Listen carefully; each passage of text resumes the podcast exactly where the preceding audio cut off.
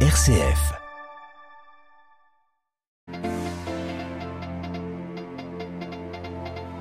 Il y a tout juste 20 ans, Israël construisait le mur en Cisjordanie pour limiter les attentats, un mur qui dans les faits aura aussi accéléré la confiscation des terres palestiniennes. À la une de ce journal également, l'ONU qui s'alarme des risques d'embrasement dans l'est de la République démocratique du Congo. Nous reviendrons également sur le verdict dans le procès exceptionnel des attentats du 13 novembre 2015 à Paris. Et puis dans notre dossier, la parole ce matin à monseigneur Laurent Ulrich, le nouvel archevêque de Paris. Il a assisté hier à la messe dans la basilique Saint-Pierre au cours de laquelle le pape François a béni les palliums. Monseigneur Ulrich qui nous a parlé des défis qui l'attendent à la tête du diocèse de la capitale. Radio Vatican, le journal, Olivier Bonnel. Bonjour, le sommet de l'OTAN s'achève aujourd'hui à Madrid. Dans une déclaration commune publiée hier, les pays membres de l'Alliance Atlantique ont affirmé s'être mis d'accord sur un nouveau plan d'aide à l'Ukraine, passant notamment par la livraison d'équipements militaires non létaux. Comme on pouvait s'y attendre, la Russie a fort peu goûté l'élargissement annoncé de l'OTAN à la Suède et à la Finlande, de même que le renforcement de la force de réaction rapide de l'Alliance, une situation à laquelle la Russie ne manquera pas d'apporter une réponse, sans préciser pour autant sa nature pour l'instant. À Moscou, Jean revoit. Moscou n'est pas intimidé par le renforcement de l'OTAN à ses frontières. C'est ce qu'a fait savoir Sergei Ryabkov, qui a encore souligné que Moscou considérait cet élargissement comme un facteur purement déstabilisateur dans les relations internationales. Pour le vice-ministre russe des Affaires étrangères, cela n'ajoute ni à la sécurité des membres de l'Alliance Atlantique, nouveaux entrants compris, ni à celle des pays qui perçoivent l'OTAN comme une menace. À ses yeux, les membres de l'OTAN n'ont fait qu'abandonner une part de leur souveraineté de défense aux États-Unis. C'est sans doute pour cette raison que Sergei Ryabkov a encore précisé que cette politique agressive d'endiguement à l'égard de la Russie n'aurait aucun impact sur Moscou, ni aucune influence sur la poursuite de sa politique étrangère, bien au contraire. Il a fait savoir que la Russie apporterait une réponse à cette évolution de l'Alliance Atlantique, sans pour autant en préciser la nature. Jean-Didier Revoin, Moscou pour Radio Vatican. Et les pays leaders de l'OTAN souhaitent affirmer leur hégémonie, leurs ambitions impériales, a dénoncé pour sa part Vladimir Poutine depuis Ashkabad, la capitale du Turkménistan, où le président russe, pardon, a rencontré des pays d'Asie centrale voisins de la mer Caspienne pour un sommet régional. Le bombardement du théâtre de Mariupol le 16 mars dernier est un crime de guerre commis par l'armée russe, révèle ce matin Amnesty International.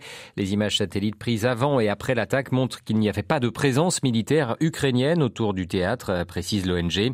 Seule nouvelle positive, le bilan humain que la mairie de Mariupol avait estimé à 300 morts est bien moindre. Selon Amnesty, au moins une douzaine de personnes auraient été tuées et d'autres euh, sérieusement blessées. Hier, à l'issue de l'Angélus récité en la fête des Saint-Pierre et Saint-Paul, le pape a une nouvelle fois dénoncé les attaques barbares en Ukraine, soulignant prier pour que cette folle guerre puisse bientôt se terminer.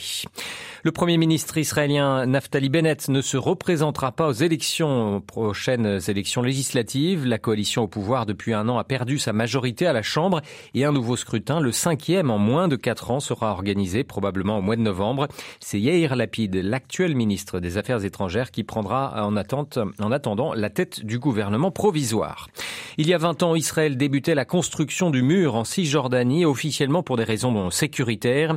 20 ans plus tard, la réalité sur le terrain montre clairement que ce mur, condamné par la Cour internationale de justice en 2004, a surtout euh, servi à l'État hébreu à s'emparer de terres et des ressources naturelles des Palestiniens. La correspondance de Valérie Ferrand. Parmi les nombreux instruments israéliens servant à spolier les Palestiniens, le mur construit en Cisjordanie en est le plus spectaculaire et l'un des plus redoutables. Vingt ans après le début de sa construction, il s'étend sur plus de 700 kilomètres en serpentant à plus de 85% à l'intérieur des terres, coupant les villages de leurs terres agricoles et de leurs ressources en eau et détruisant l'environnement. Il coupe également la route principale entre Bethléem et Jérusalem et dans la partie orientale de la ville sainte. Il sépare des familles les unes des autres et des milliers d'habitants de leurs lieux de travail, de leurs écoles et de leurs lieux de culte. Sa construction a permis à la puissance occupante israélienne de s'emparer d'environ 10% de ce territoire palestinien qui constitue des réserves de terre pour agrandir les colonies déjà existantes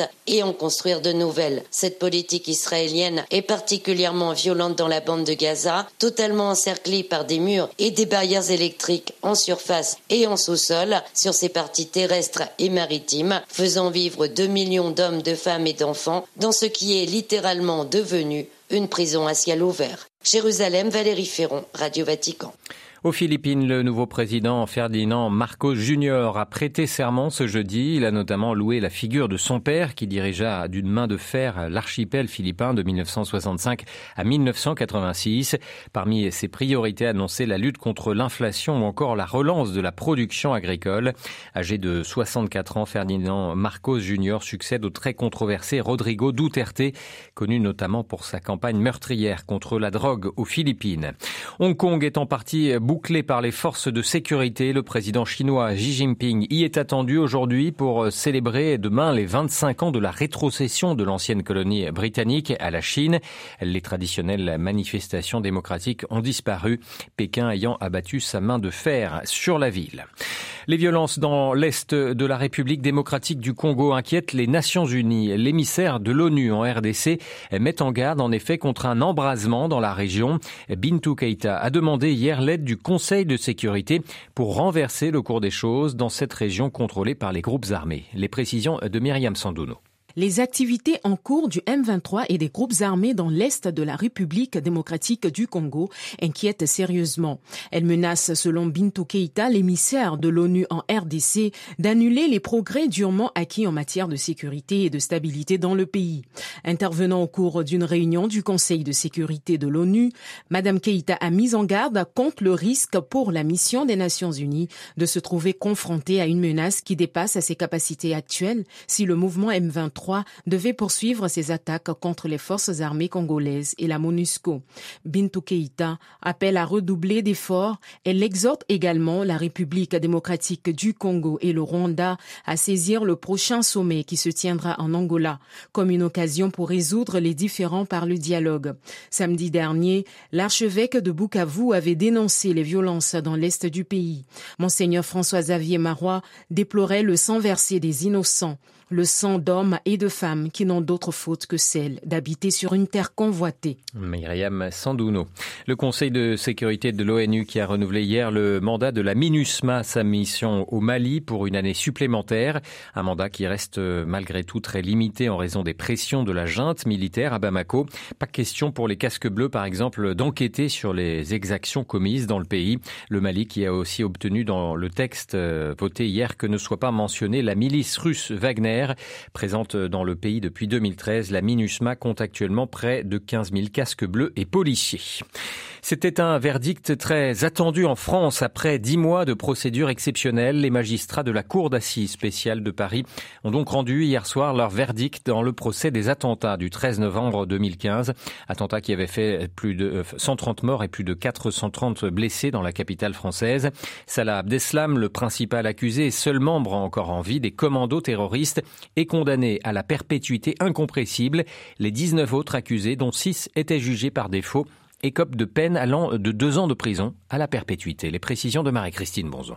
Six ans après l'attentat le plus meurtrier de l'histoire de France, les magistrats de la Cour spéciale ont largement suivi les réquisitions du parquet national antiterroriste. En particulier, Salah Abdeslam est reconnu coupable d'association de malfaiteurs terroristes et d'être un co-auteur des faits de meurtre en relation avec une entreprise terroriste. Il reçoit la réclusion criminelle à perpétuité incompressible, une sanction rarissime en France qui rend une libération quasiment impossible. L'homme qui affirmait avoir renoncé à actionner sa ceinture à explosifs et qui avait appelé les juges à ne pas le condamner sévèrement parce qu'il n'avait tué personne n'a pas été cru par la Cour. Les magistrats ont estimé que si l'accusé ne s'est pas fait sauter comme les autres terroristes du 13 novembre, c'est parce que son explosif était défectueux. Ils ont par ailleurs considéré que la multiplicité des cibles visées par les terroristes en divers points de Paris ne formait qu'une seule et même scène de crime dont Salah Abdeslam était un co-auteur. Le dirigeant d'une association de victimes qualifie le verdict de juste. Quant à François Hollande, qui était président au moment des attentats, il salue, et je cite, un procès exemplaire qui a permis de mieux comprendre le cheminement du terrorisme islamiste. Marie-Christine Bronzon, pour Radio Vatican.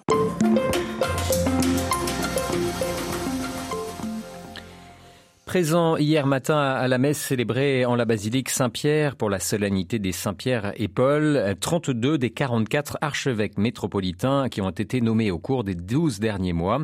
Parmi eux, le nouvel archevêque de Paris, Monseigneur Laurent Ulrich.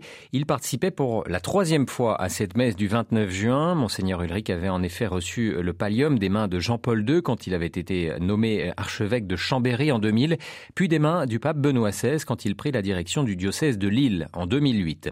Cette fois, il devra attendre formellement que le nonce apostolique en France lui remette euh, entre ses mains le pallium béni hier par le pape au début de la messe. Monseigneur Laurent Ulrich, qui a succédé à Monseigneur Michel Aupetit à la tête du diocèse de Paris le 26 avril dernier, fort de son expérience en Savoie et dans le Nord, dans un contexte de crise interne, il nous confie ce matin comment il perçoit sa nouvelle responsabilité. Je la prends d'abord comme, euh, comme un espèce de, miroir de ce que l'on m'a dit.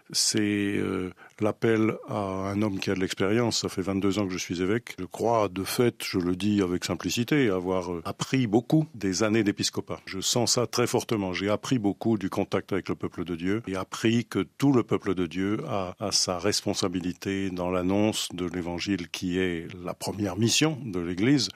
Et, cela, c'est très fort. La deuxième chose, c'est que manifestement, je, je n'exercerai pas le, le ministère d'archevêque de Paris, pas tout à fait dans les mêmes conditions que dans les deux responsabilités précédentes, à Chambéry et à Lille, l'archevêque de Paris est, effectivement euh, un peu euh, dans la mire, euh, dans la société française et probablement un peu au-delà. Et donc, je ne crois pas être d'abord spécialement un homme qui cherche à être vu, mais, je sais que ça fait partie de la charge de, l'archevêque de Paris qui peut être à la rencontre d'hommes et de femmes du monde entier et des responsables de l'État français, des responsables de la société d'une façon générale, plus que dans les situations précédentes. Justement, est-ce que vous avez déjà des idées sur la manière dont vous allez euh, accomplir cette euh, nouvelle mission? Il y a des thématiques quand même sociétales qui sont euh, très importantes et sur lesquelles l'Église a quelque chose à dire. Comment vous comptez habiter ce, ce, ce rôle? Ben, Je crois qu'il faut effectivement pas renoncer à dire le fond de ce qui motive nos, nos propres positions, c'est-à-dire la conception de l'homme que nous avons, qui est euh, une conception de l'homme qui a son autonomie, c'est évident, qui sait qu'il reçoit tout de la vie comme un don de Dieu et que euh, il n'est pas l'inventeur de sa propre vie, qu'il l'a reçue, qu'il la reçoit tous les jours et que à travers euh, sa vie, il peut rendre grâce à Dieu et rendre témoignage aux bienfaits que Dieu veut pour l'humanité. Et donc ça, c'est les raisons profondes de nos positionnements sur des questions euh, d'éthique euh, sociale comme euh, d'éthique personnelle, d'éthique familiale, d'éthique de la vie. C'est le point de vue que nous avons à défendre. Nous savons bien que nous ne sommes plus dans la position d'imposer cela à l'ensemble de la société, mais peut-être un peu comme des veilleurs, de dire ce qui nous paraît important dans la conception de la vie et de permettre à, à ce que dans notre société des, des, personnes qui se reconnaissent dans cette façon de comprendre la vie humaine et, et l'humanité de, de, de l'homme puissent sentir qu'ils ne sont pas seuls à le penser. Vous allez prendre également la tête d'un diocèse qui, on va dire, est en plein trouble. Euh, comment comptez-vous y ramener euh, la sérénité? Le plus possible, le, le contact avec euh, les prêtres, euh, avec le peuple de Dieu, les baptisés qui sont en mission, les nombreux, nombreux laïcs euh, bénévoles, toutes les personnes consacrées, religieux, religieuses, euh, membres des instituts séculiers, tous ces gens, ils ont d'une certaine façon la possibilité d'exprimer quelque chose de la vie de l'Église et de sa mission. Et ça, c'est prendre au sérieux chacun de ces groupes, les aider à s'écouter et à se parler mutuellement et à penser qu'aucun d'eux n'est dominant, mais que chacun participe à l'annonce de l'Évangile par sa cohésion et son désir de communion. Voilà, interrogé par Xavier Sartre, le nouvel archevêque de Paris, monseigneur Laurent Ulrich, était ce matin l'invité de Radio Vatican.